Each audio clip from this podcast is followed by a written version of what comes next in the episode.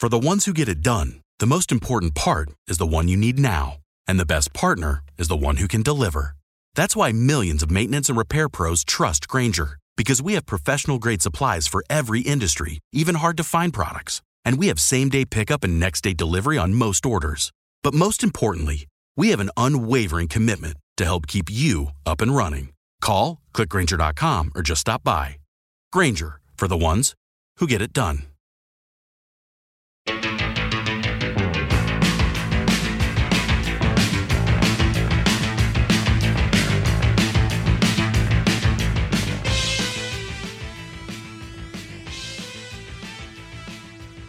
Hola, hola, hola, hola, mis queridos rockeros. Espero que estén todos muy, pero muy bien y preparados para otro episodio de El astronauta del rock, en el que recorreremos, como siempre, los ecos de la semana, las noticias más importantes de los últimos días.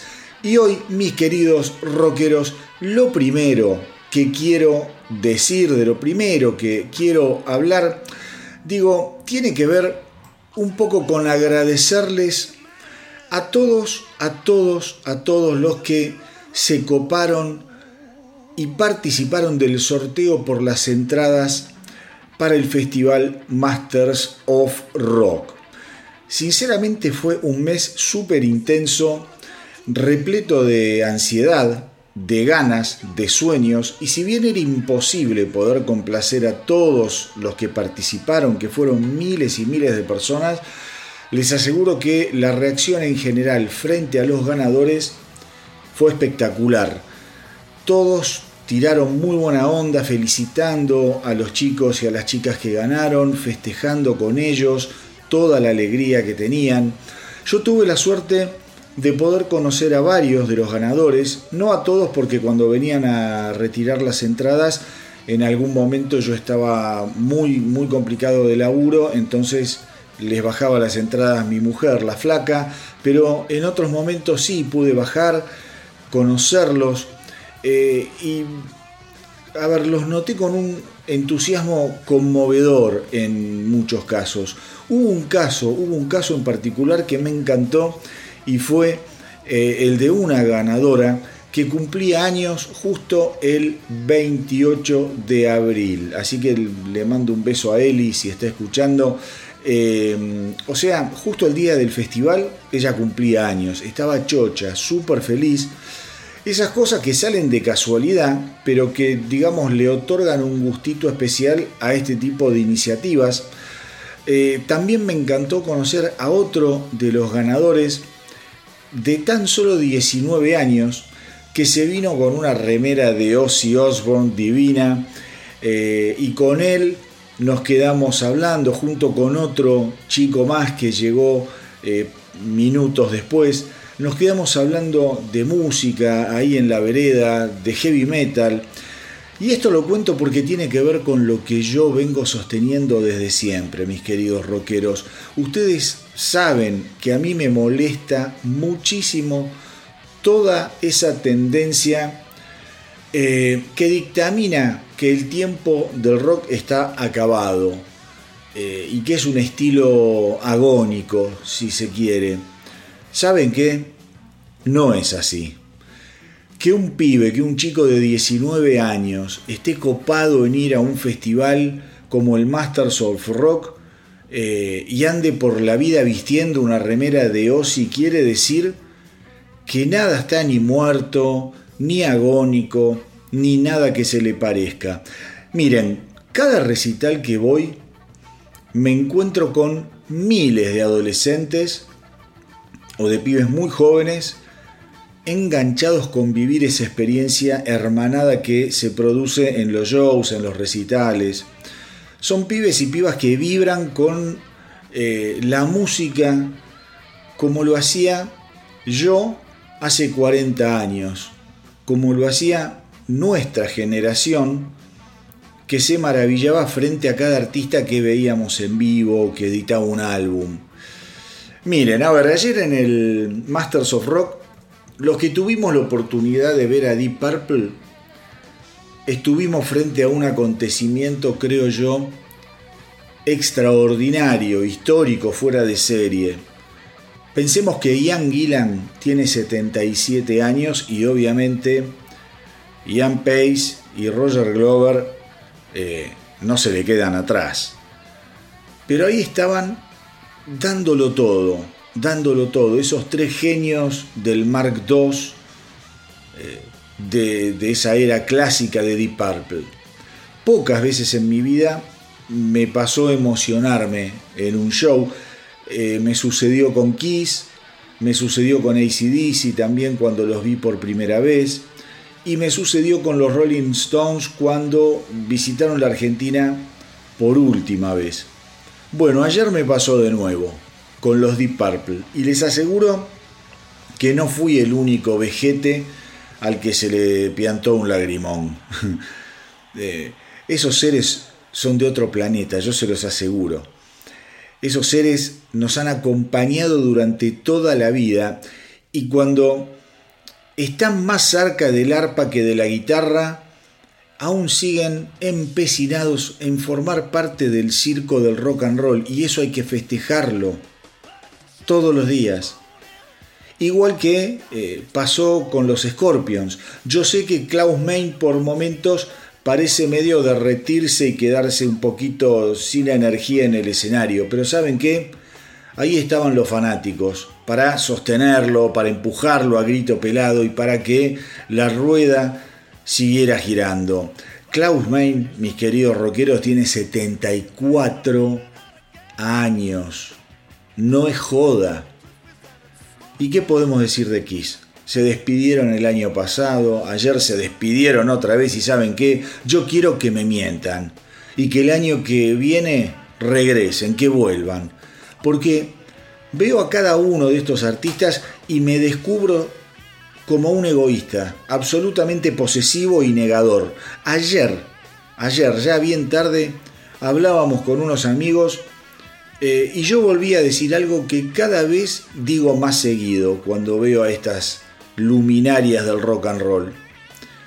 Y es que esta categoría de artistas deberían ser ungidos con el milagro de la inmortalidad. No quiero que nos dejen, me encapricho y los quiero ahí arriba por toda la eternidad, entreteniéndonos.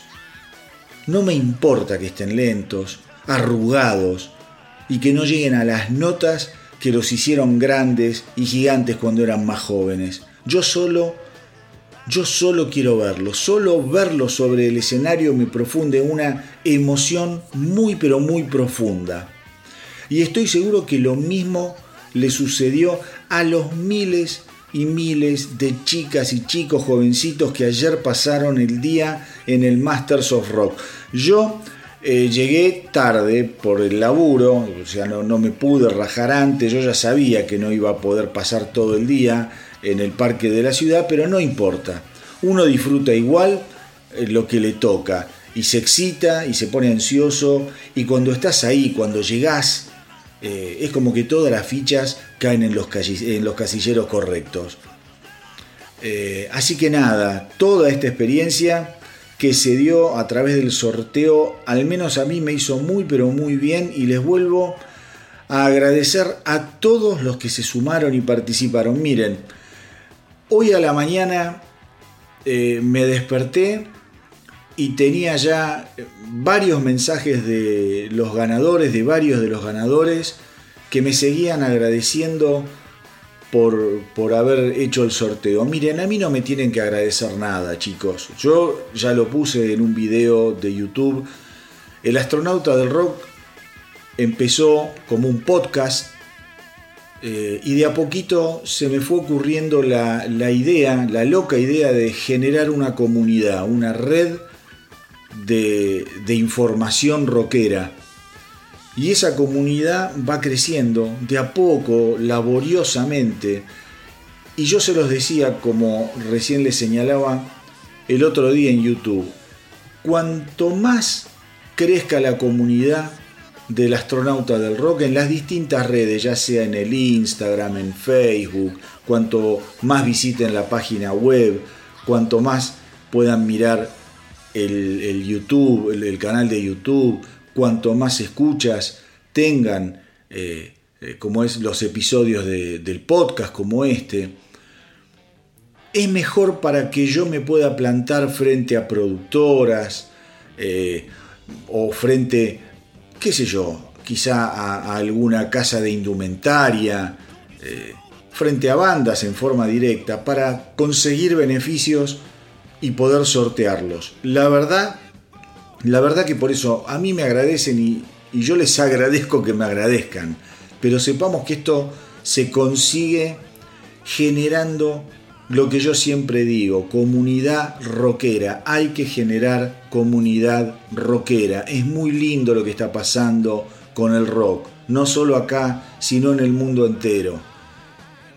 El rock, el rock sigue vivo, el rock sigue latiendo, el rock sigue siendo una parte importante de la cultura, quizá de distintas maneras. Obviamente, yo recién mencionaba Deep Purple y, bueno, Deep Purple es de esas bandas eh, que, siempre te tiran esos solos de, ¿cómo se llama? Por ejemplo, en el caso de Deep Purple, solos de, de ¿cómo es? De teclados tremendos. En un momento Donaire hizo un, mínimo, un mínimo homenaje a Mr. Crowley. No sé si alguno se, dio, se dio cuenta, pero fue muy lindo cuando estaba empezando uno de sus solos de teclados. Digo, el, rock sigue vivo de otra manera. Hoy probablemente los solos estén eh, en desuso, eh, en, un recital de bandas más jóvenes, no importa, no importa. Y hoy va a haber una noticia con respecto a lo que es seguir apostando a las bandas jóvenes, que tiene que ver con Cory Taylor. Se las voy a contar más adelante, pero no importa. Yo lo que quería era nada más que de alguna manera ya cerrar el capítulo del Masters of Rock agradeciéndoles a todos los que se se coparon y participaron y me acompañaron en esta aventura. Eh, y decirles, decirles que voy a seguir moviéndome para poder seguir consiguiendo sorteos, beneficios, cositas para que esto se haga también un poco más entretenido. De hecho, de hecho, ahora se va a venir otro sorteo que lo voy a estar anunciando durante la semana no es, no es algo relacionado con, digamos, con un show, ni entradas, ni, ni, con la música en sí, pero creo que va a estar también muy entretenido por la propuesta que les voy a hacer, eh, así que estén atentos, seguramente lo voy a estar anunciando en el Instagram primero que nada, como suelo hacer este tipo de cosas. Eh, en cuanto eh, a entradas para show, en el Instagram del astronauta del rock van a encontrar ahora mismo un nuevo sorteo que tiene que ver con el regreso a los escenarios de la banda El Globo Infernal, que se van a presentar el 13 de mayo en un lugar exquisito de Roxy Bar and Grill. Y va a ser una noche que va a estar para chuparse los dedos. Una gran banda con un sonido fantástico, bien originales y van a dar un show inolvidable, creo yo. Suenan muy, pero muy bien. Ya están girando también sus temas en la radio online del astronauta del rock. Así que ya saben, se meten en el Instagram del astronauta del rock y ahí el primer posteo que van a ver, que lo dejé en forma fija, tiene que ver con el sorteo para ver el 13 de mayo a El Globo Infernal en de Roxy Bar Grill aquí en la ciudad de Buenos Aires, en Cava. Por último, también les cuento que el martes 2 de mayo a las 20 horas, o sea a las 8 de la noche, voy a estar haciendo un reportaje a través del Instagram Live eh, con los genios de Sin Futuro. Una banda de la que yo ya les hablé en varias oportunidades. Son precursores, inventores, creadores, diría yo, del punk de terror eh, por decirlo de alguna manera, cosa que a mí me, encanta, me entretiene muchísimo, eh, en donde ellos juegan justamente con letras tenebrosas, eh, arriba de una música fantástica, bien, bien pancosa, pero ese punk lindo, como eran los Ramones, viste, ese punk compacto para el frente, divertido. Las letras están geniales, una banda que está en llamas además y con la que justamente voy a estar hablando de lo que fue la producción y la grabación de su tercer e indispensable álbum, me atrevo a decir, que se llama La Noche Oscura del Alma y lo pueden escuchar ya, por ejemplo, en Spotify. La banda se llama Sin Futuro, el álbum se llama La Noche Oscura del Alma. Así que ya saben, eh, están todos invitados a ver este reportaje a través del Instagram Live con los chicos de Sin Futuro este martes 2 de mayo a las 8 de la noche y les pueden hacer preguntas, pueden opinar, si capaz ya escucharon el disco al momento de estar haciendo el, Instagram Live y les pueden decir, che, loco, me encantó, me gusta tal canción, cuándo van a tocar, en tal, cual lugar. Así que bueno, el martes los espero a las 8 de la noche en el Instagram para que vean este vivo que va a estar realmente bueno. Ahora bien, mis queridos rockeros, vamos con la primera noticia que, mm, digamos, inaugura oficialmente este nuevo programa, este nuevo episodio del astronauta del rock y que tiene que ver con el señor Sammy Hagar, que estuvo reflexionando sobre su separación de Eddie Van Halen eh, durante, digamos, estos, estos últimos años ya sin Eddie Van Halen. Es como que Sammy Hagar eh, terminó diciendo ahora, esta semana, que él aprecia a Eddie Van Halen hoy más que nunca.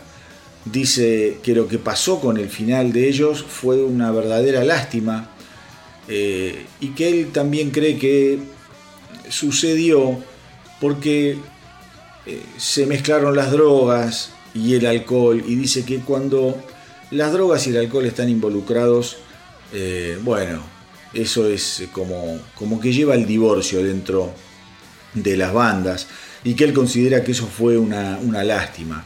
Dice que él está seguro que de haber seguido juntos, hoy Van Halen estaría encabezando cada uno de los festivales más importantes de rock en todo el mundo. Cosa, cosa eh, con la que yo coincido.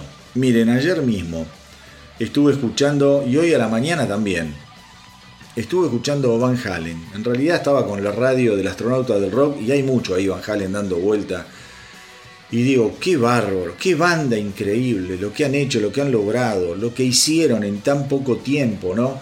Eh, o sea, es, realmente increíble lo que, hizo, lo que hizo Van Halen. Digo tan poco tiempo porque me estoy refiriendo, pobre Sammy Hagar, lo estoy matando, ¿no? Porque eh, estaba escuchando canciones que tenían que ver con la era de David Lee Roth. Después, con, con Sammy Hagar, quizá a mí no me, no me gustaba tanto eh, Van Halen, pero por Dios, por favor, creo que fue una etapa súper exitosa. Recordemos que con Sammy Hagar, los discos que grabaron, esos cuatro discos que grabaron, llegaron todos al tope de la Billboard. O sea, se vendían como, eh, como pan caliente. No nos olvidemos de eso, 5150, OU812, For Unlawful Carnal Knowledge y Balance. Todos, todos, todos llegaron a la cima de la Billboard, con lo cual hay que sacarse el sombrero. Más allá de eso, a mí me gusta más la época de David Lee Roth. De hecho, de hecho, el especial que yo hice ya hace algún tiempo y que lo encuentran sobre Van Halen eh, está, em, digamos, encapsulado en la era de Roth. Es un episodio especial que quedó muy, pero muy lindo, realmente muy lindo. Sammy Hagar también estuvo diciendo que él extraña la creatividad de, Eddie Van Halen, trabajar con un tipo tan creativo. Dice que cuando él entraba eh, en sintonía con las musas eh, eh, de, la inspiración, tocaba algo y Hagar dice, yo me quedaba extasiado porque no podía creer lo que salía de esa guitarra. Dice, estaba tan fuera de lugar y era tan original que era una creatividad que a mí me animaba muchísimo, muchísimo, muchísimo a componer, a cantar, a tirar letras, melodías, armonías. Dice, era realmente trabajar con un genio. Eh, pensemos que Sammy Hagar, Eddie Van Halen, Alex Van Halen y Michael Anthony se juntaron por última vez en el 2004 para una gira de verano por los Estados Unidos. A principios también del año pasado, Hagar estuvo dando ciertos reportajes eh, en el que yo en algún punto creo que les comenté esto, en el que él confesó que mm, al final de la vida de Eddie Van Halen habían vuelto, vuelto a estar en contacto, habían vuelto a hablar de nuevo.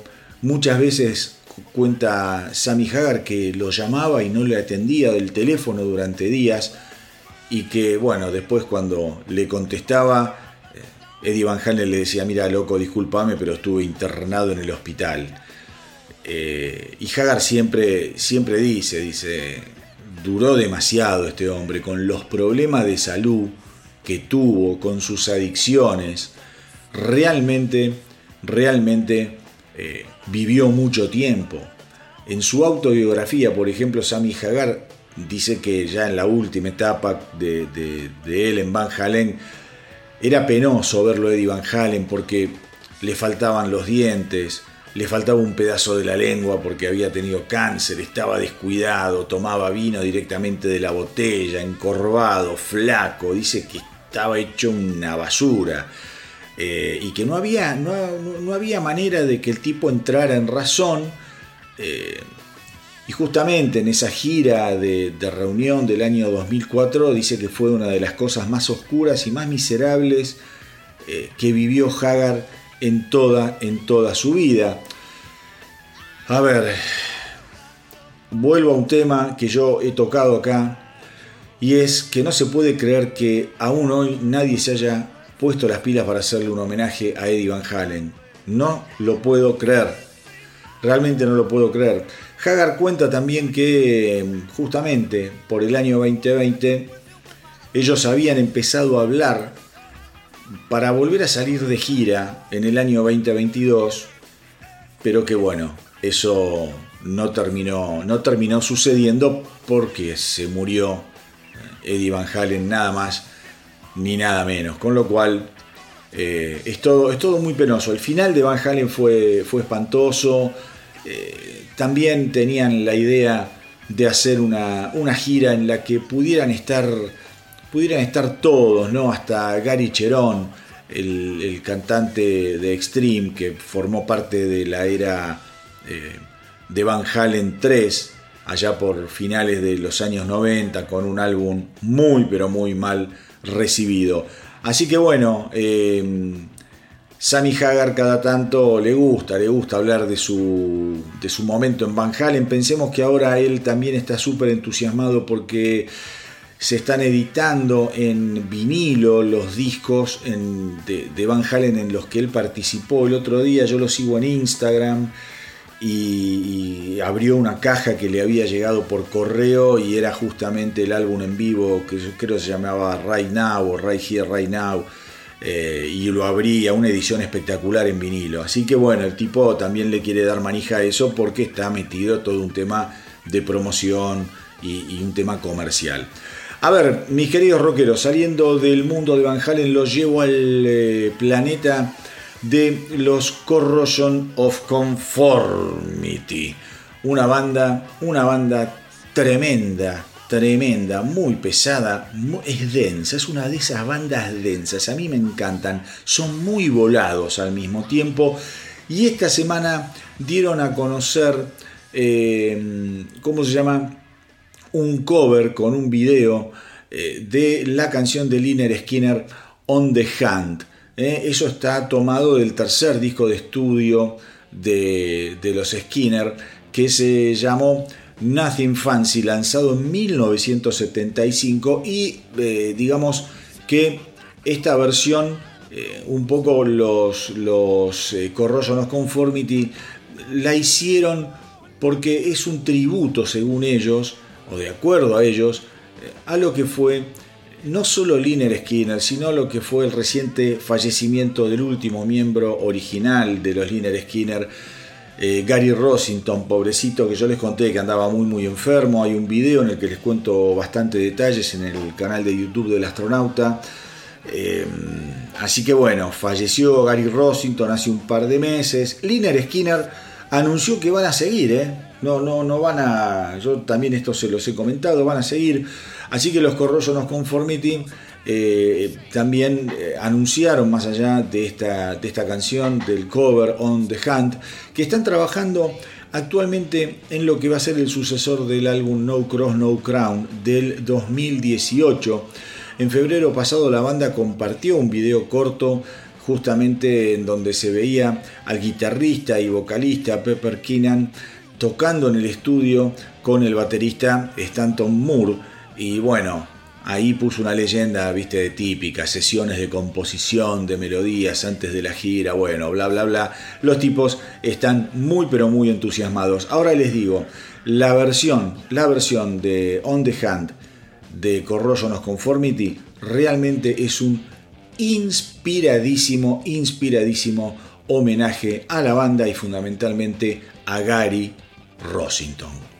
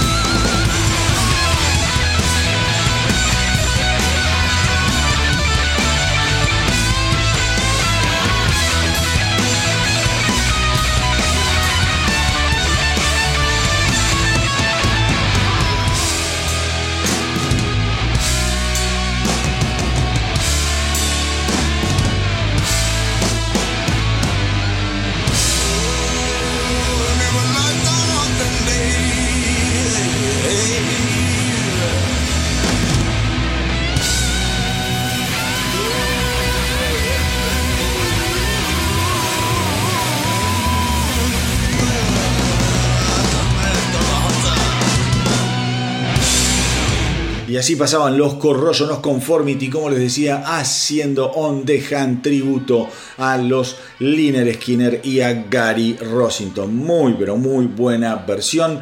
Les cuento, mis queridos rockeros, nuevamente, nuevamente quiero insistir con la radio online del astronauta del rock traten, traten de darse la oportunidad de dejar de escuchar siempre las mismas playlists que uno se arma, ¿viste? Y que ya más o menos sabés lo que vas a estar escuchando y eh, de sumergirse en la radio online de El Astronauta del Rock.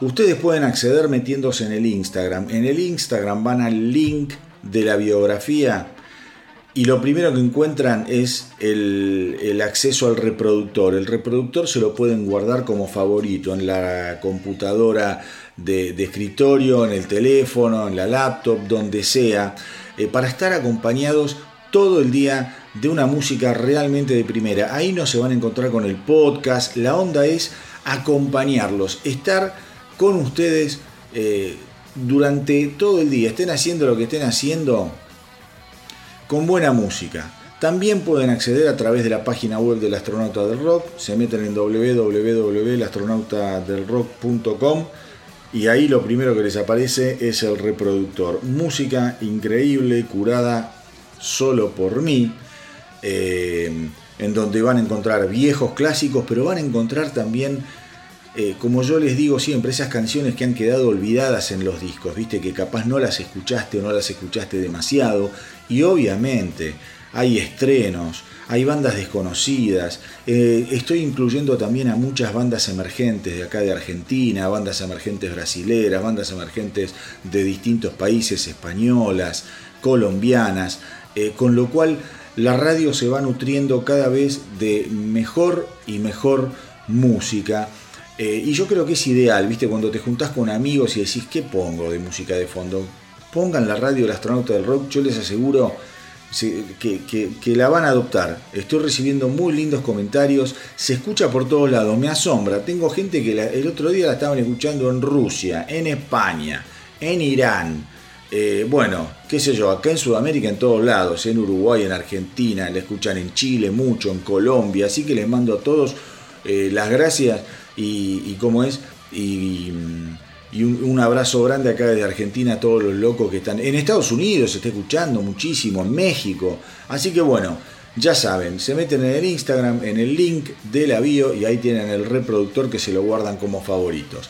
Escúchenme, eh, Ozzy Osbourne. Bueno, nosotros ya sabemos que Ozzy Osbourne parece, parece que está por volver eh, en todo lo que va a ser el, Power Trip, ese festival tremendo en octubre en la ciudad de Indio, California, en donde van a tocar los Guns N' Roses, eh, Metallica, Iron Maiden, Tool, Ozzy y ACDC, que son los dos platos fuertes. Bueno, Sharon Stone estuvo, Sharon Stone dije, no, Sharon Osbourne estuvo hablando también sobre eh, lo que son los problemas de salud que viene arrastrando el pobre Ozzy incluido lo que, lo que fue el contagio de COVID, él tuvo COVID. Eh, y justamente eh, Jaron Osborne comentó que uno de los talones de Aquiles de Ozzy siempre fueron sus pulmones, así que cuando tuvo COVID la pasó muy mal, dice, dice Sharon, porque eh, su respiración se vio muy, pero muy restringida, muy afectada y fue una tortura. Fueron años muy difíciles, dice mm, Sharon.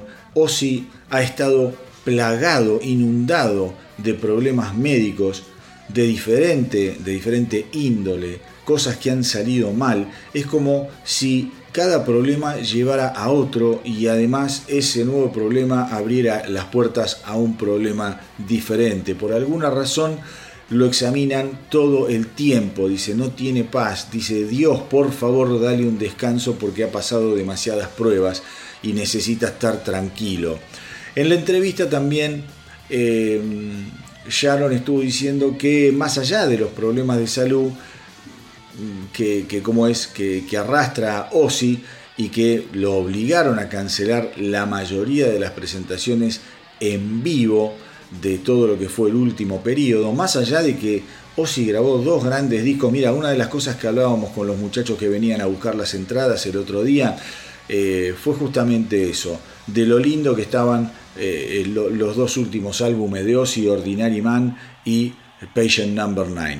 Eh, pero dice que más allá de haber tenido que suspender tantos shows, él está trabajando para volver a los escenarios, porque es el tiempo más largo que Ozzy ha pasado dentro de su casa. Y Sharon, medio en joda, dice, me está volviendo loca todos los putos días de mi vida. Dice, es insoportable tenerlo en casa.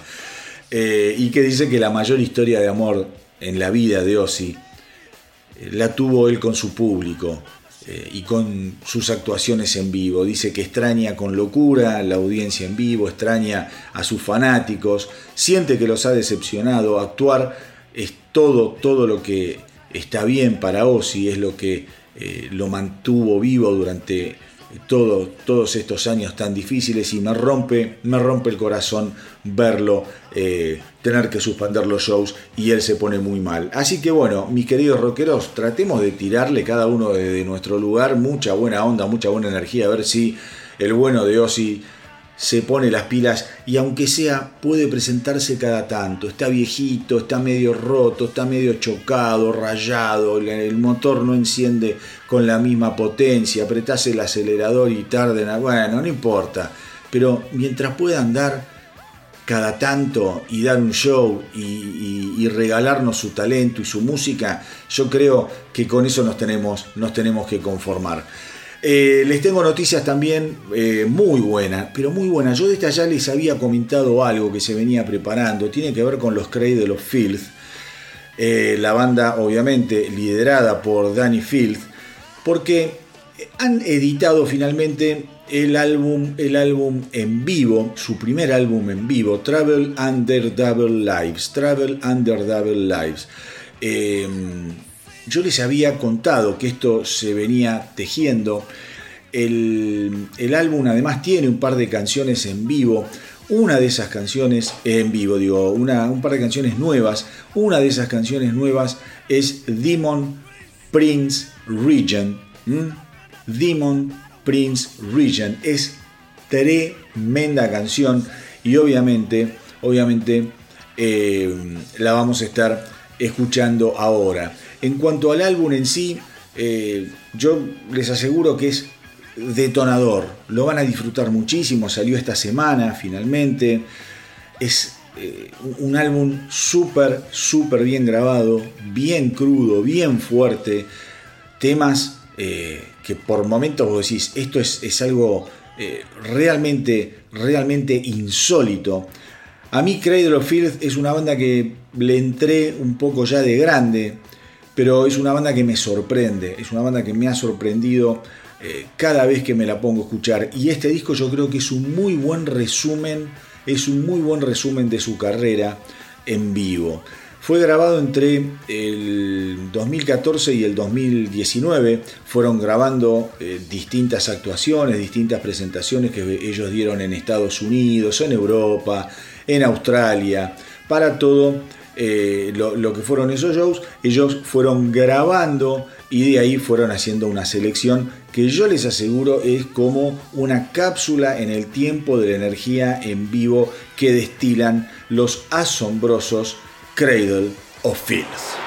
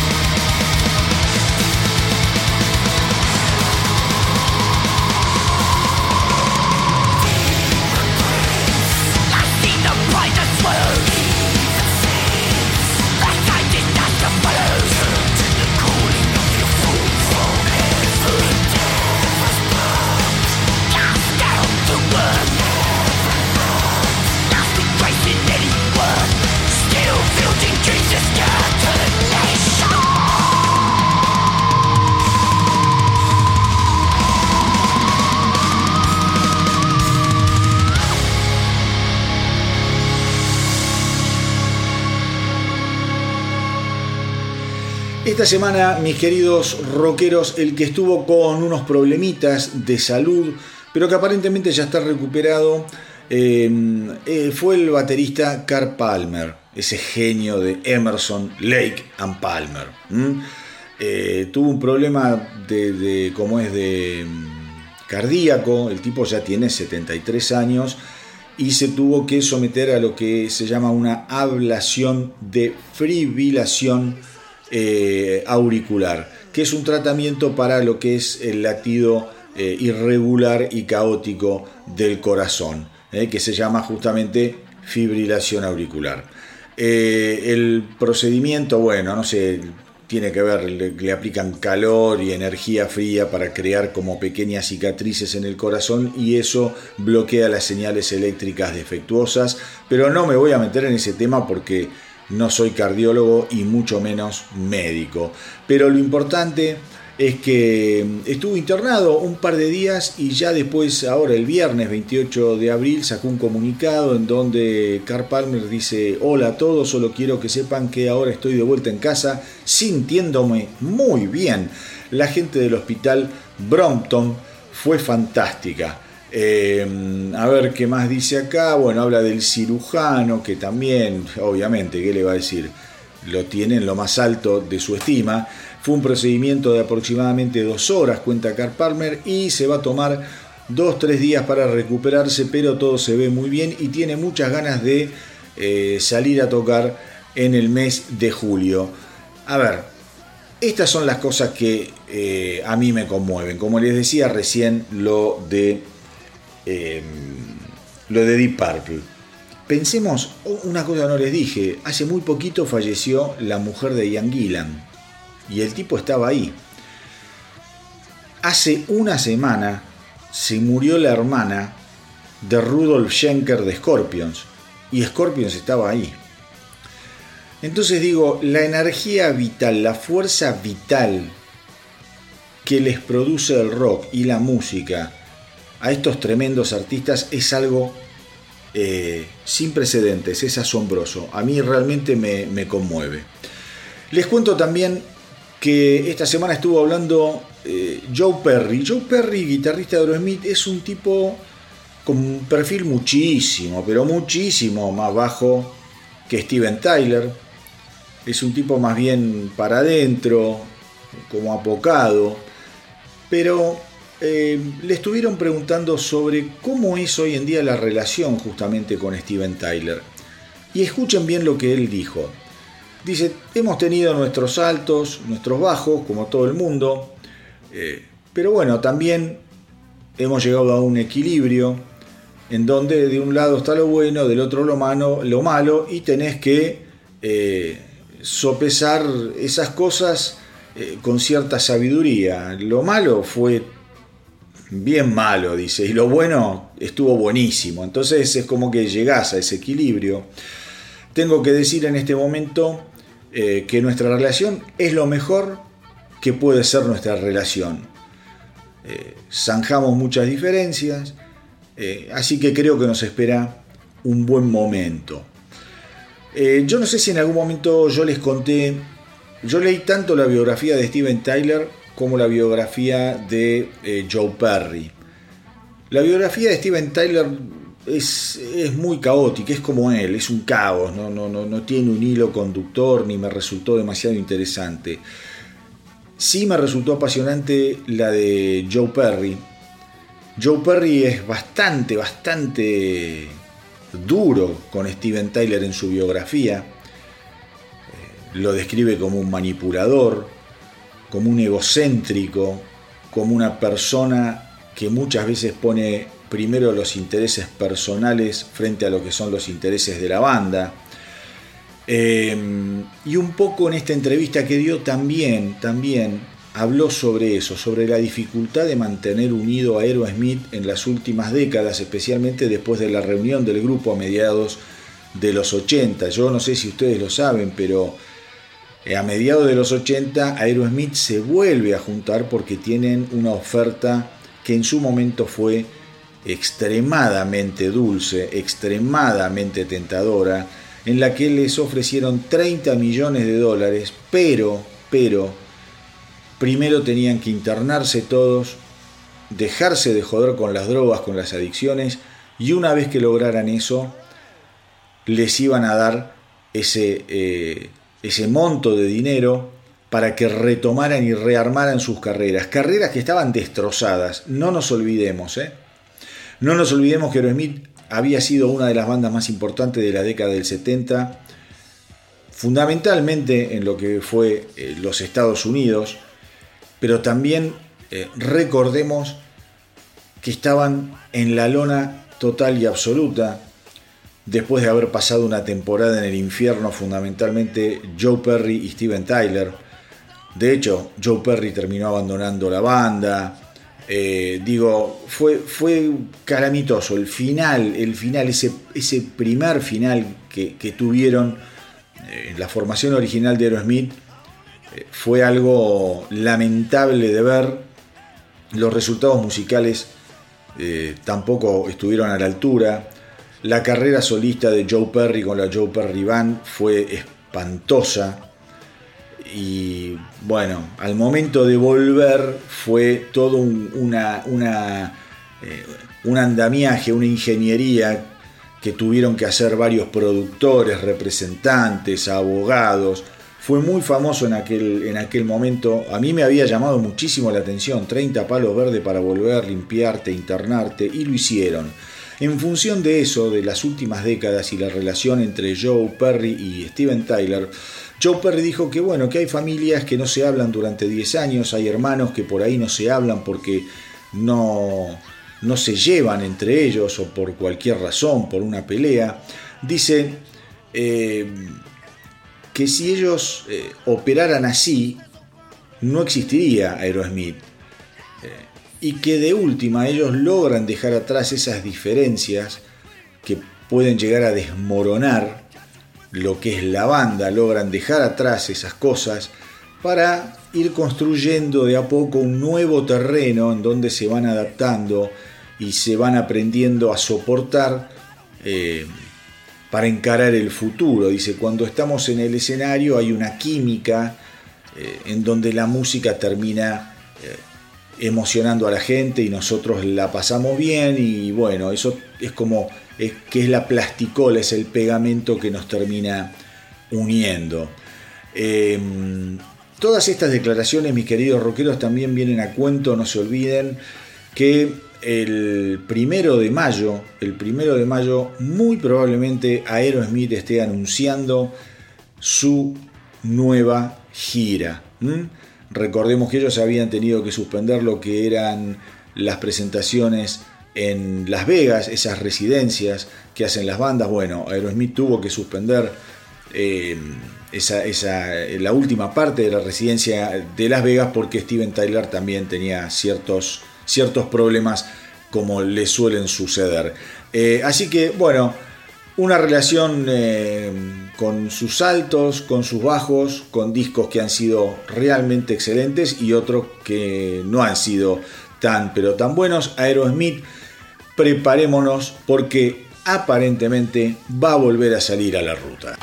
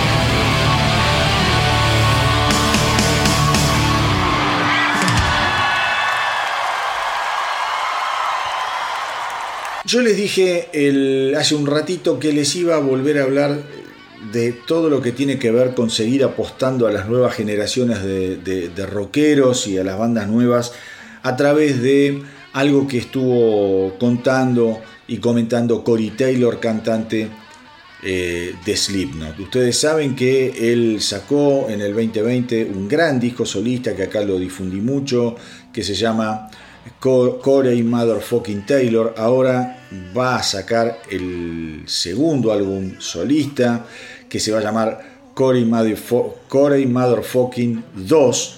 Eh, así que está dando entrevistas, bueno, está empezando a mover un poco el, avispero.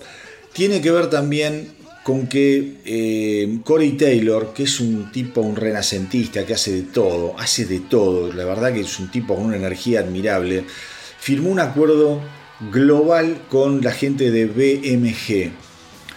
Em, y un poco dentro de ese acuerdo, dentro de ese acuerdo, aparentemente Corey Taylor va a tener, ¿cómo les podría decir? Cierta injerencia en lo que es em, detectar y apoyar a bandas emergentes. Y él dice que eso lo viene construyendo desde hace mucho tiempo. No solo se interesó en Slipknot, no solo se interesó en sus libros, no solo en su carrera, sino también en tratar de ayudar a impulsar a la próxima generación de nueva música, que sea dura, pesada, no le importa si es rock, punk, metal. Dice, eso es otro, otro tema. Dice, pero siempre estoy tratando de poner mi dinero eh, a dónde va mi boca. Digo, ¿eso qué quiere decir? Que dice, es como decir, si, yo digo algo, actúo en consecuencia. Entonces él siempre está hablando de la importancia del rock y de las bandas nuevas y del apoyo a las bandas y qué sé yo. Entonces dice, bueno, yo no soy un bocón, yo además meto energía y voy a poner guita para poder ayudarlos. Quiero, eh, quiero poder, poder generar, generar eh, que, la, la, es? que las bandas tengan sus oportunidades. ¿eh? Eh, dice, es una manera mía de contribuir en un momento que está durísimo, un momento que está durísimo, él sabe lo, que, lo, difícil que está para las bandas nuevas. cuando se le preguntó a, a, raíz de esto sobre qué tipo de artistas estaba buscando, fue muy sincero, dice, todo depende. Lo que busco en realidad es que primero me atrape. Busco pasión, busco la capacidad de tocar en vivo y que cuando esas bandas toquen en vivo pongan todo, que vayan a morir al escenario. ¿eh? No quiero bandas que vengan con sus eh, iPads y sus efectos y su Pro Tool y su MacBooks y que suene todo perfecto con, con un clic. Dice, yo quiero bandas que estén arriba del escenario disfrutando, que no estén pensando en si se van de tempo o si no se disparó tal efecto o si apretaron el pedal y no, no salió el ritmo. No, dice, quiero los desperfectos, quiero bandas crudas. Uno no tiene, dice, que tocar todas las bandas todas las notas perfectas para hacer un espectáculo perfecto. Dice, hay que ser real. Y eso es algo que él lo marca mucho con Slipknot. Dice, nosotros tocamos al palo y muchas veces la pifiamos, pero seguimos adelante porque la adrenalina que descargamos hace que el show sea algo maravilloso para nosotros y para el público y que nadie va a estar jugando si vos le pifiás a una nota. Nadie, porque vos tenés que ver el todo. Así que me pareció muy interesante que un tipo de la categoría del, del estirpe de Corey Taylor esté pensando en invertir guita eh, para descubrir a bandas nuevas. La verdad, la verdad, lo felicito. Y ahora, mis queridos rockeros, vamos a escuchar em, a un grupo sueco. Yo les, em, les voy a decir, la banda se llama Smash Into Pieces. Es un grupo sueco de rock alternativo y metal que surgió allá por el año 2008 eh, la verdad que yo no los conocía, la verdad que yo no los conocía, pero como a mí me gusta ir buscando, ver qué se estrena y escuchar, eh, mm, obviamente porque a mí me gusta hacer eso y porque me parece que es interesante también que acá en el astronauta escuchemos cosas que no son tan junadas. Capaz alguno de ustedes los conocen y dicen, este pelotudo no conoce a Smash Into Pieces. Bueno, no, no los conocía. Eh, pero como no le voy a venir acá a mentir, sino que es compartir un rato eh, y, decir las cosas como son, eh, les cuento que me interesó muchísimo, me gustó mucho, mucho, mucho. La canción se llama The Tide eh, y creo que a ustedes también les va a gustar. Es una banda que del 2013 al 2022, pensemos que ellos se forman en el 2008, en el 2013 largan su primer álbum y ahí arrancaron en un raíz delictivo eh, imparable, ¿no? Eh, como Bonnie and Clyde, viste, que te afanaban siete bancos en media hora. Bueno, estos se grabaron siete discos desde el 2013 al 2022. Eh, han tocado, bueno, obviamente con gente como Amarante, con Alter Bridge, con los Hailstorm, con lo cual no son joda. Es muy probable que yo esté más en pelotas sobre Smash Into Pieces que muchos de ustedes. Pero bueno, eh, se los quería contar y obviamente ahora quiero escuchar eh, este nuevo estreno que seguramente va a pertenecer al próximo álbum de la banda y que se llama The Tide.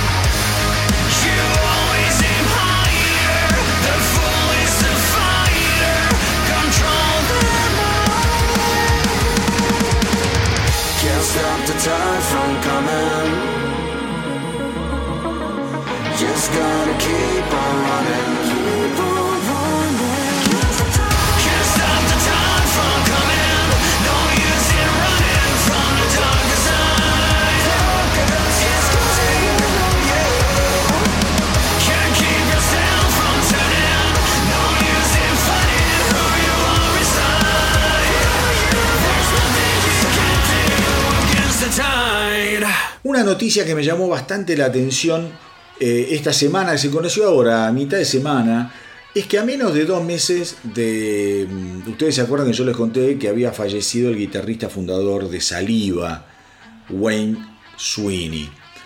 La banda, la banda ya anunció que eh, tienen planes para seguir adelante. Así nomás, tienen un álbum terminado. Obviamente en ese álbum está Wayne Sweeney y era lógico que lo editaran.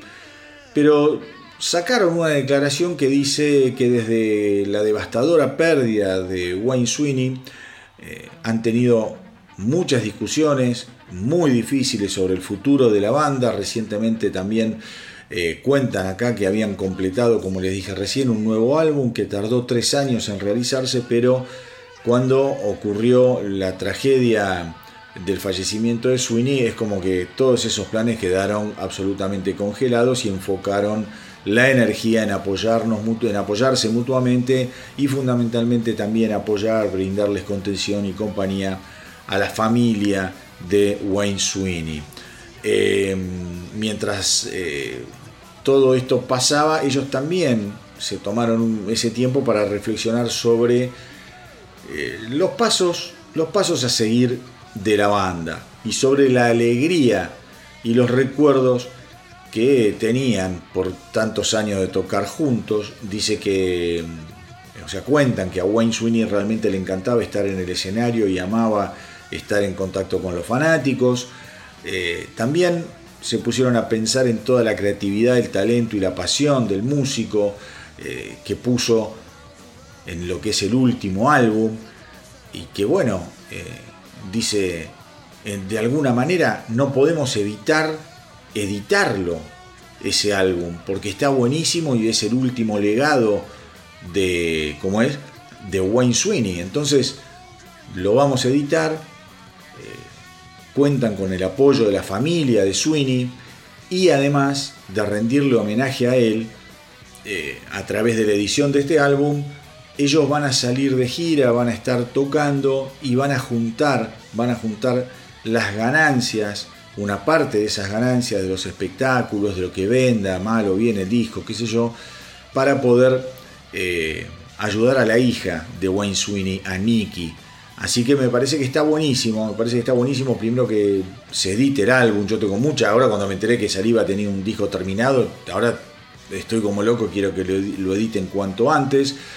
Eh, va a ser muy difícil para la banda y para los fans ir a ver a Saliva y que no esté Wayne Sweeney por un tipo con una personalidad realmente arrolladora, con un talento notable y el impacto que él generó con su forma de tocar y de llevar adelante esa banda eh, influyó a muchísimos, muchísimos otros músicos. Una pena, una de las muertes eh, de mierda, viste, un tipo joven que, bueno, estaba súper activo, pero que lamentablemente se nos fue.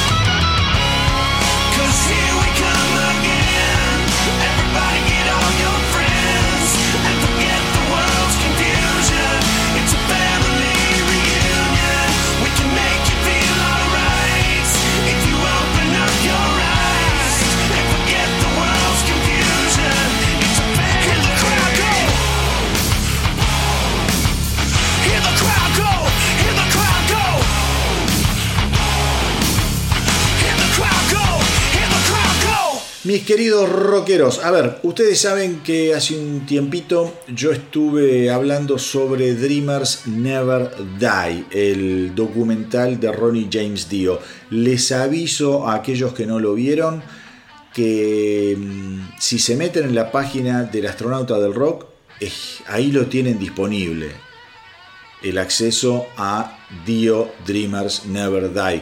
Yo tuve la suerte de ir al cine, eh, lo habían, creo que lo pasaron, hubo dos, días en, los que se pasaba el documental.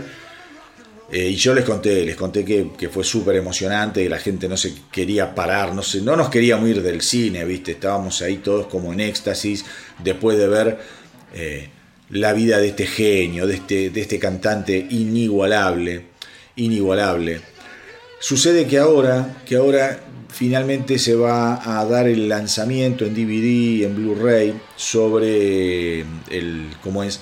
El, documental de Dio y que estuvo hablando Wendy Dio comentando que toda esa, e, e, esa edición está en proceso todavía y que eh, lo lindo que va a tener es que va a haber muchísimo material que no llegó a la película.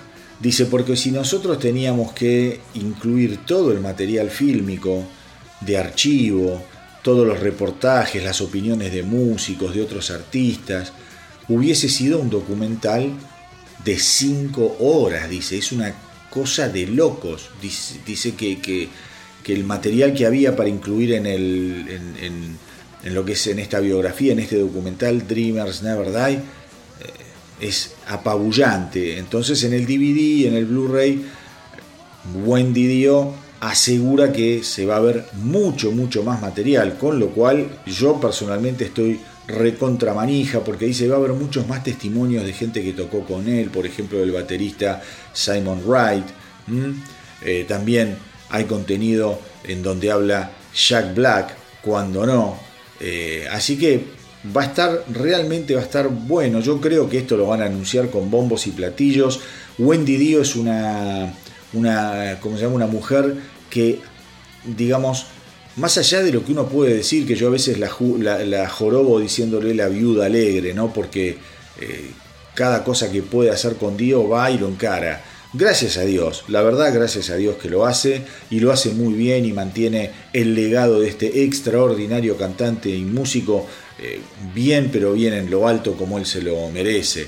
Em, pero bueno, ella recuerda también que cuando se estrenó la biografía, el, ¿cómo se llama? el documental en Londres, ella fue acompañada justamente por Tony Yomi, ¿Mm? Mirá qué increíble. Dice que había un montón, un montón de otros músicos invitados y que alrededor del mundo, eh, digamos, eh, está, está como la gente muy eh, a la expectativa de esta edición especial que se va a hacer en DVD y en Blu-ray, porque mucha gente no pudo acceder a los cines, porque en cada ciudad se, se, ponía la película, qué sé yo, dos días, como pasó acá en Argentina, algunos no se enteraban, algunos no podían ir, porque cuando vos te ponen una película, yo me acuerdo tuve que ir un domingo a las 7 de la tarde, una cosa rarísima, eh, viste, y la otra, eh, como es proyección, había sido ponerle un miércoles, no sé a qué hora.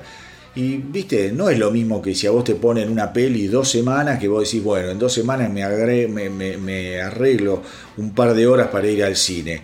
Eh, son esas cosas que yo no entiendo, pero está bien, es lógico. También tengo que ser sincero, el, cuando fui yo, el cine no estaba lleno, con lo cual las salas tampoco se van a inmolar por, por una biografía o por un documental de, de Ronnie James Dio. Lo que sí tuvo muy buenas críticas en Rotten Tomatoes, lograron un 100% de votos positivos, así que bueno, eh, ya sabemos, mis queridos rockeros, hay que estar bien atentos porque es un documental que no se lo pueden perder. Ahí el tipo, eh, o sea, el tipo, ahí el, documental habla de cuando él era cantante de Dubop, cuando eh, formó Elf, cuando estuvo en Rainbow. Bueno, obviamente, cuando reemplazó a Ozzy en Black Sabbath y hasta que formó su banda Dio y encaró una carrera solista majestuosa. Les cuento eh, novedades de la banda Atila estos brutales músicos de metalcore que eh, son provenientes de la ciudad de Atlanta. Prestémosle atención a esto, eh, han largado, han lanzado un nuevo simple llamado Bite Your Tongue, algo así como mordete la lengua. ¿Y por qué les digo que presten atención? Yo no sé si ustedes conocen la carrera de Atila, pero Atila es una banda súper extrema que, mm, digamos, tiene la costumbre de cantar con mucho, mucho gutural, mucho gutural. Y en, este, en esta canción, en este estreno, vamos a escuchar por primera vez una gran parte, una gran parte de las voces grabadas limpiamente por lo que es el cantante Chris Fronzak.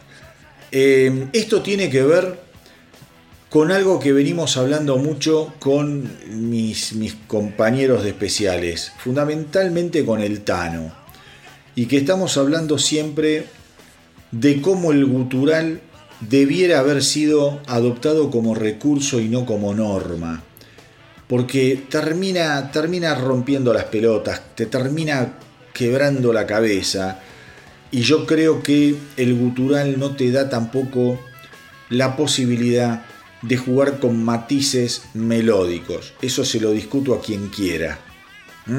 Las bandas de metalcore, las bandas de metal bien extremos, de death metal, digo, que aplican el gutural a todo, a todo lo que hacen, me parece que en algún punto van a terminar eh, virando hacia otra cosa. Quizá a esto que está intentando o que está haciendo Atila al menos en este, en este, nuevo, en este nuevo simple.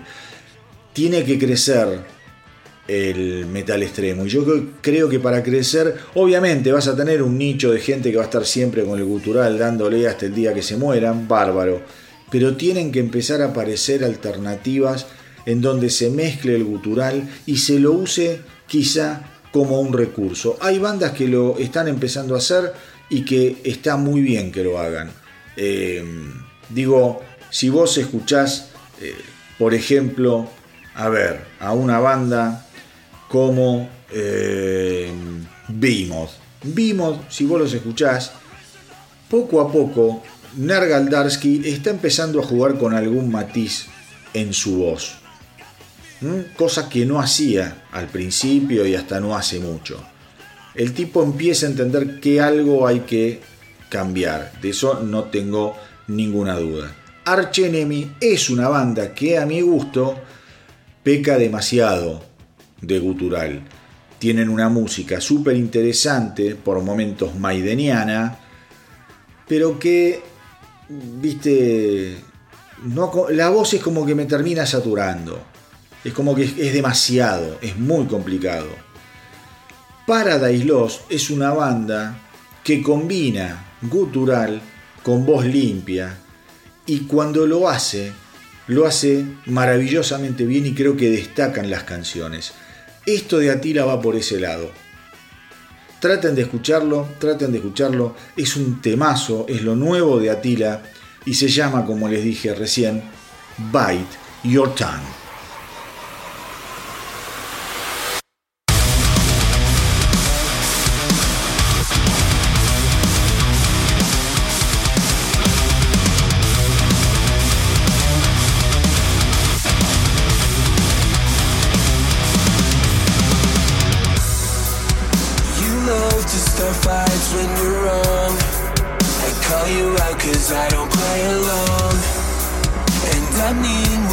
Don't you tell me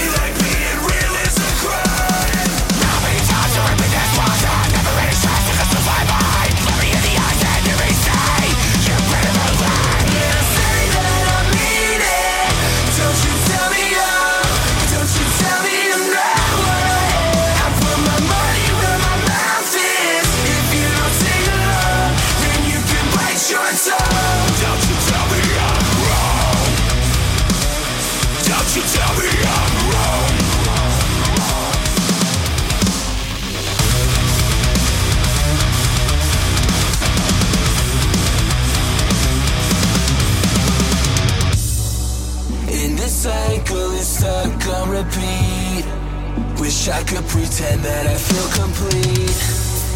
And I'll never back down from this tale, so don't get mad at me for keeping it real. When I say that I mean it, don't you tell me I'm. Don't you tell me I'm not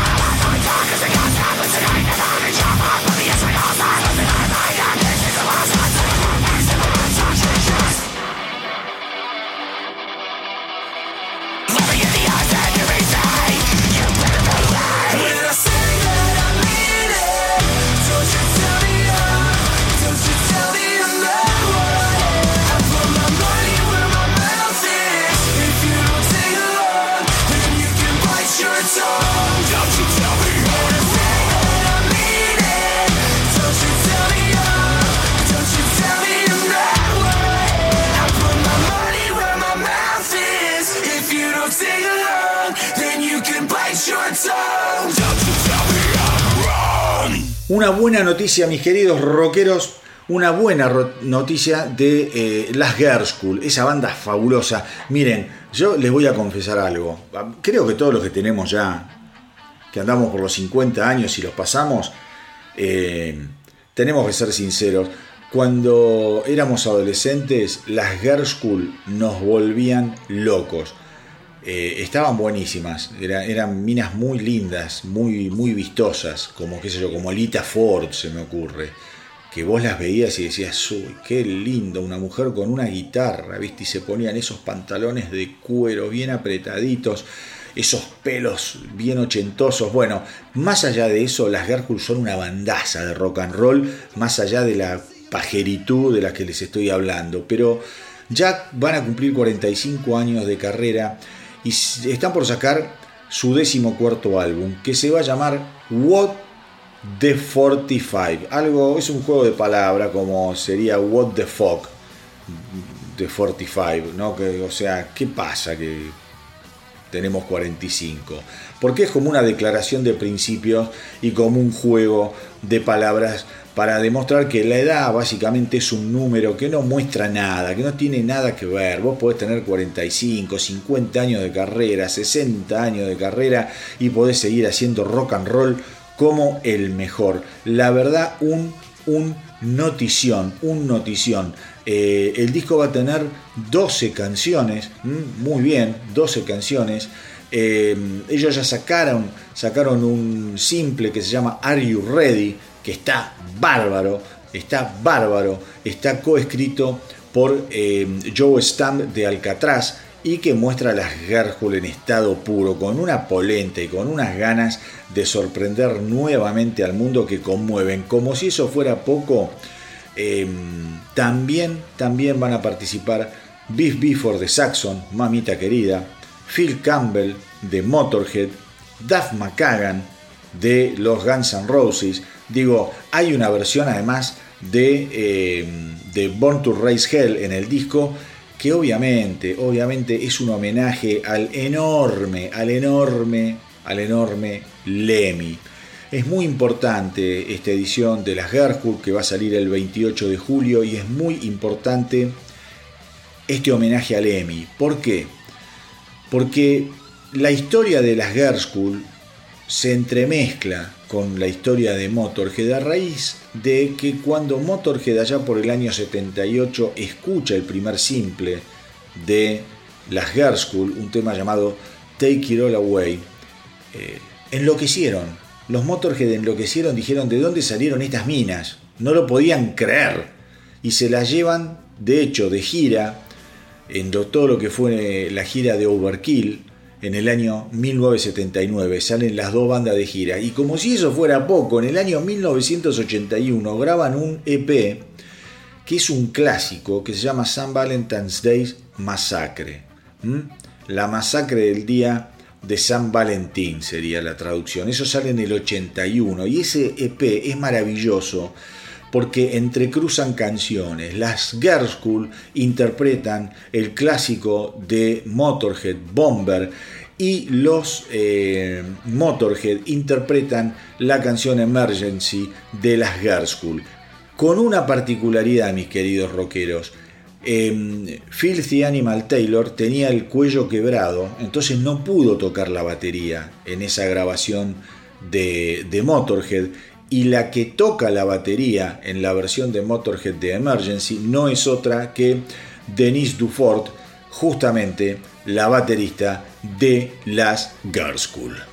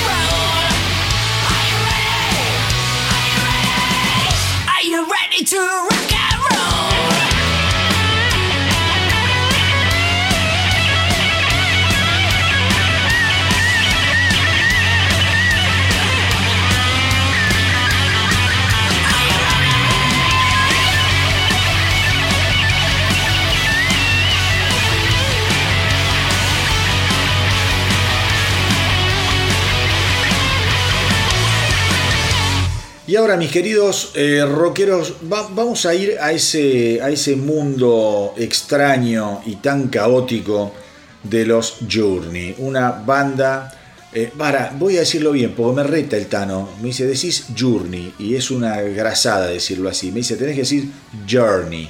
Bueno, voy a decir Journey para que no se me enoje el Tano.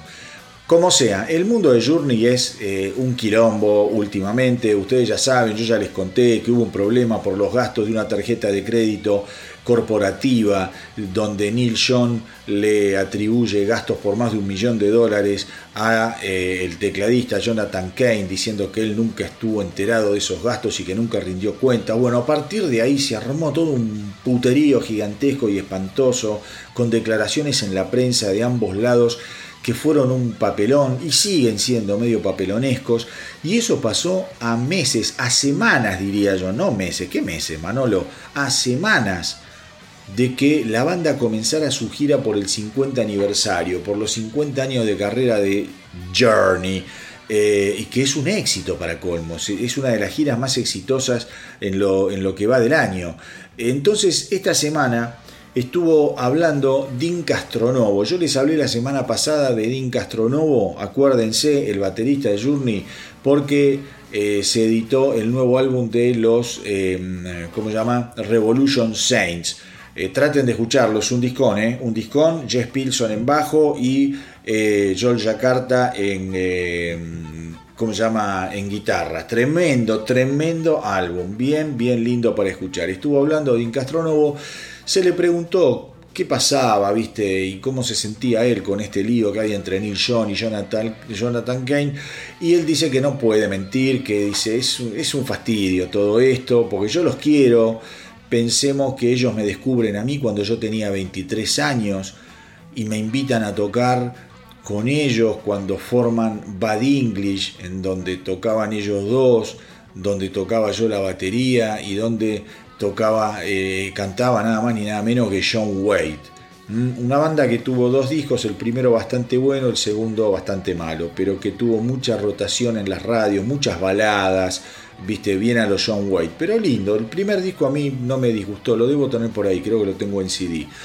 Eh, Castronovo dice, mira, se me rompe el corazón cuando yo veo todo esto, pero bueno, son las cosas que tienen que resolver ellos eh, y bueno, que Dios nos ayude, porque la verdad es un problema que, requiere de un milagro de Dios. Yo puedo intentar pacificar las cosas, tener buena onda con los dos, pero esto eh, hay que esperar que lo arregle Dios porque es bien, bien profundo. Y rezo todos los días para que se pueda resolver porque lo que hacemos y el legado que, estamos homenajeando en esta gira es verdaderamente hermosísimo. Dean Castronovo también terminó, o sea, continuó diciendo que Journey eh, puede funcionar como banda de gira porque, aunque estén peleados, los, los, ¿cómo los dos miembros principales al final del día esto es un trabajo, dice Castronovo. Tenemos que salir y tocar lo mejor que podamos y así lo hacemos. Eh, dice, los problemas se dejan afuera del escenario, nos subimos, tocamos y es algo hermoso. El espectáculo lo disfrutamos nosotros, cada uno. Eh, hay miradas cómplices en los que pueden tener miradas cómplices eh, y después cada uno hace lo suyo y la gente está fascinada porque es una gira súper, súper exitosa. Cuando llega el momento de, subir al escenario, todos nos ponemos la mejor sonrisa y hacemos el laburo. La estamos pasando eh, realmente genial porque es una gira que le está yendo muy, pero muy bien. Pero la verdad es que cuando termina el show, cada uno se va para su rincón y se van por lados separados y viajamos a la siguiente ciudad y nos encontramos y vuelve a empezar el circo. Eh, a mí como fanático de Journey realmente cuando me enteré de todo este problema me dolió muchísimo y cada vez que leo, porque las cosas que uno va leyendo o que fue leyendo a lo largo de estos meses, cada cosa empeora el asunto. No, es que, viste, en algún momento sale Neil John y dice algo que decís, bueno, está queriendo pacificar para nada. Y lo mismo del lado de Jonathan Kane, porque se meten ellos, se meten las minas, las mujeres, ¿viste? No, que no tienen, ¿viste? No, no tocan ni, no, no cortan ni, ni pinchan en el asunto. Son las mujeres de, ¿viste? Y esto no es ni machirulo ni, ni un huevo, es la verdad, ¿viste? A mí, la verdad, que la mujer de, Neil John me la paso por las bolas y lo mismo con la de Jonathan Kane. Ni me interesa, ¿viste? No, no, no quiero ni que salgan en las fotos, ¿viste? Me parece de pollerudo. Deja que los tipos toquen y que se arreglen y que hablen de macho a macho y que son los que están cocinando el asunto. Vos sos la mujer que lo quiere y él te quiere, pero, ¿viste? Quédate fuera de todo el quilombo este porque aportás ruido. Entonces a mí como fanático de Journey me jode un montón. Pero bueno. Castronovo es un tipo, un agradecido a la vida, está pasando un buen momento, se alejó de la falopa, del alcohol, estuvo súper mal, volvió a Journey después de varios años que lo habían echado.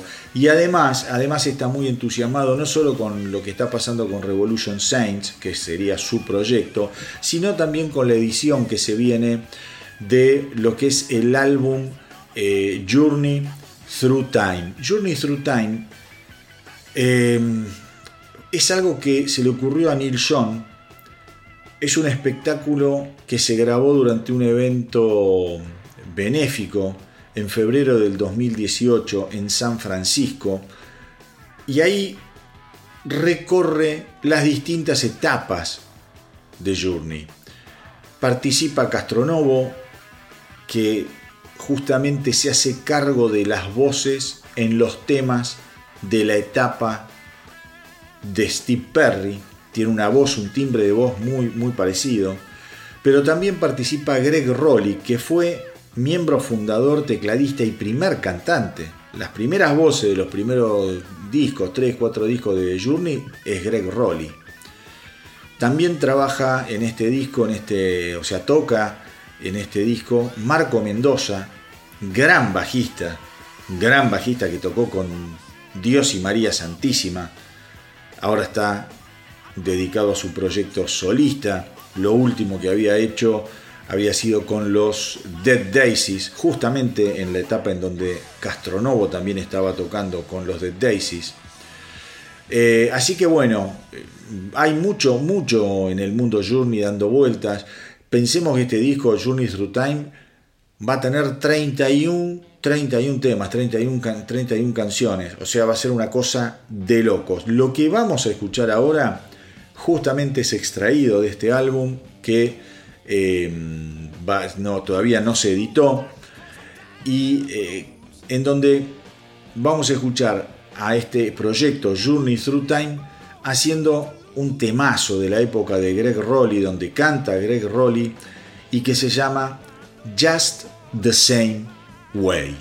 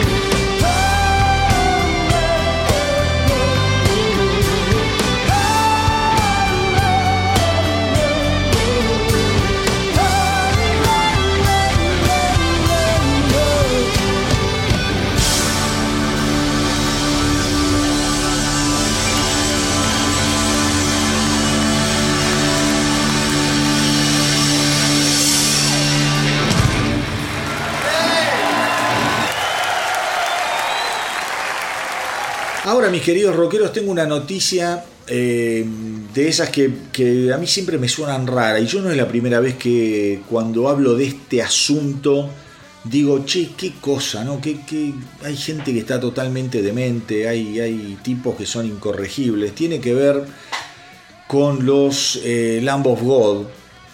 Esta semana, esta semana eh, se supo, se supo que el guitarrista de Machine Head el ex guitarrista, perdón, de Machine Heads, actual Violence, Phil Demmel, va a reemplazar otra vez a Willie Adler en tres shows que va a dar Lamb of God en Sudamérica.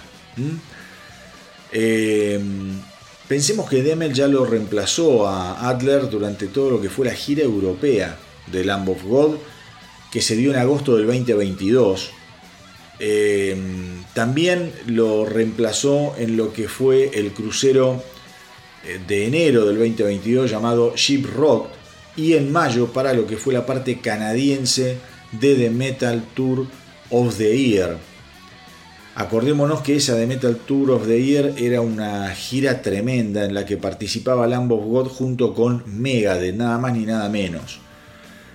Esta semana, esta semana, eh, como se llama, Lamb of God estuvo tocando en Bogotá, en Colombia, Em, en, ¿cómo se llama? en Chile, en Santiago, y va a tocar hoy a la noche, hoy es sábado, va a estar tocando en Sao Paulo. Bueno, en todos estos lugares, además de tocar el, perdón, el 2 de mayo en México, bueno, toda esta gira, como les digo yo, sudamericana, va a estar tocando la guitarra eh, Phil Demmel.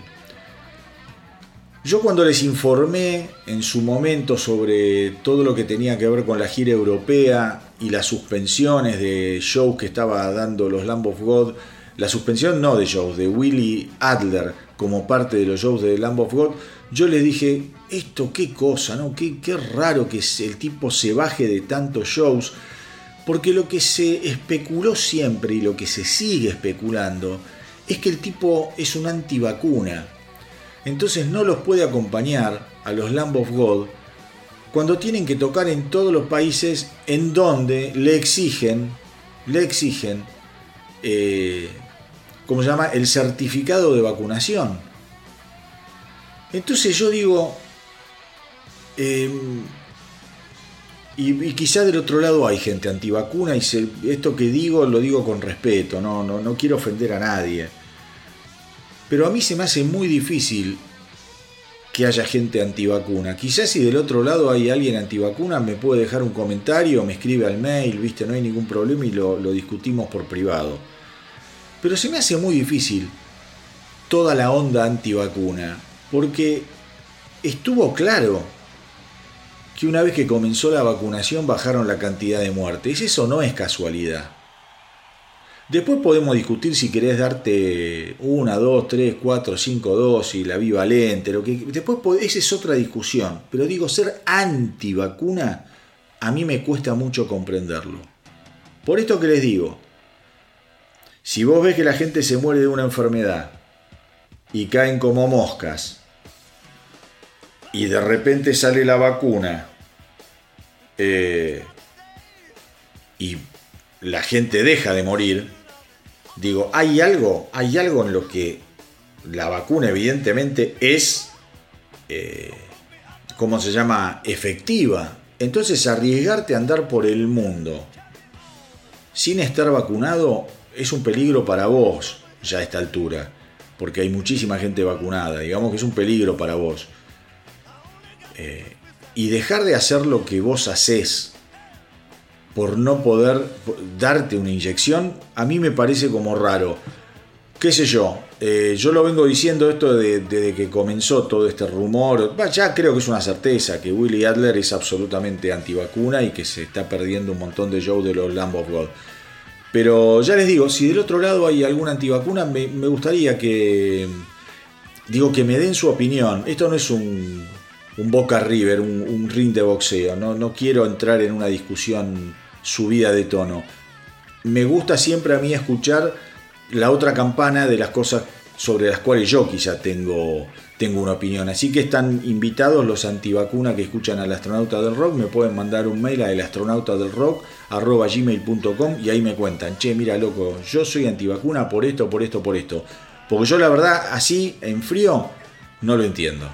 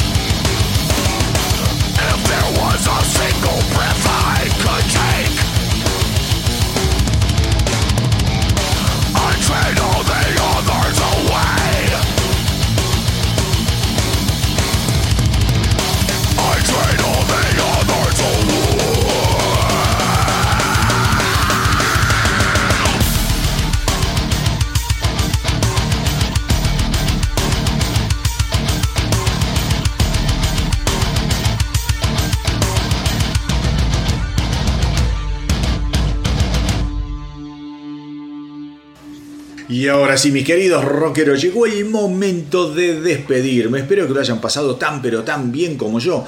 Y recuerden hacerme el aguante en Facebook, en Instagram, en la web del astronauta www.elastronautadelrock.com. Visiten YouTube que está quedando buenísimo y no dejen de escuchar la radio del astronauta del rock a la que acceden, ya sea desde el reproductor eh, del, como es de la página web o desde el link de la biografía de Instagram que lo lleva al reproductor que lo pueden guardar en favoritos. Aquellos que me quieren escribir ya lo saben, me escriben a elastronauta del rock gmail.com. ¿Qué programa? ¿Cuánta información? Y cuánta linda música. Y antes de despedirme les cuento una muy linda noticia. Es una doble noticia sobre una gran banda, los Finger Eleven canadienses, que han confirmado la primera edición de un grandes éxitos. Este va a ser un disco que yo les aseguro eh, va a ser una muy buena oportunidad para todos aquellos que no conocen en profundidad la carrera de estos maravillosos músicos, los Finger Eleven. Va a salir el 16 de junio, dentro de poco más de un mes. Eh, eso va a salir primero en forma digital y en CD. Y el 25 de agosto eh, va a salir el lanzamiento en vinilo. Viste que ahora los vinilos están en boga nuevamente. El otro día, mira, ahora me acordé, leía una, una investigación que decía que el 50% de la gente que compra vinilos no tiene dónde reproducirlos. Me llamó mucho la atención. Muchísimo la atención. Eh, qué sé yo, se los compran para ponerlos en las repisas. Bueno, viste, también hay gente que se compra libros y no los lee. Eh, hay locos de, todo tipo. Pero bueno, no importa. Eh, Finger Eleven está, ya les digo, próximo a sacar el 16 de junio su primer álbum de grandes éxitos. La verdad, es una de las bandas más, más vendedoras de lo que es Canadá. Han ganado varios, varios premios Juno. Los Juno son los Grammy de los canadienses, por decirlo de alguna por decirlo de alguna manera no, son el equivalente a los Grammys de, los, ¿cómo se llama? De los canadienses. Eh, así que me parece una, una, enorme, una enorme noticia para eh, cerrar el programa del día de hoy. Además, además va a traer eh, este álbum de 12 canciones de grandes éxitos, va a traer dos grandes sorpresas. Una, una versión inédita de Welcome to the Machine de los Pink Floyd. Y además va a traer un nuevo, un nuevo simple, una nueva canción llamada Together Right, con la que vamos, obviamente, a cerrar el programa de hoy del astronauta del rock. Así que mis queridos rockeros, ha sido un placer. Hagan correr la voz para que nuestra tripulación, como siempre les digo, no pare de crecer. Eh, cuídense mucho, mucho, mucho. Espero que les haya gustado tanto como a mí este episodio, este programa del astronauta del rock. Nos vemos, nos escuchamos, nos comunicamos, nos ponemos en contacto la próxima semana y como siempre me despido diciéndoles que viva el rock.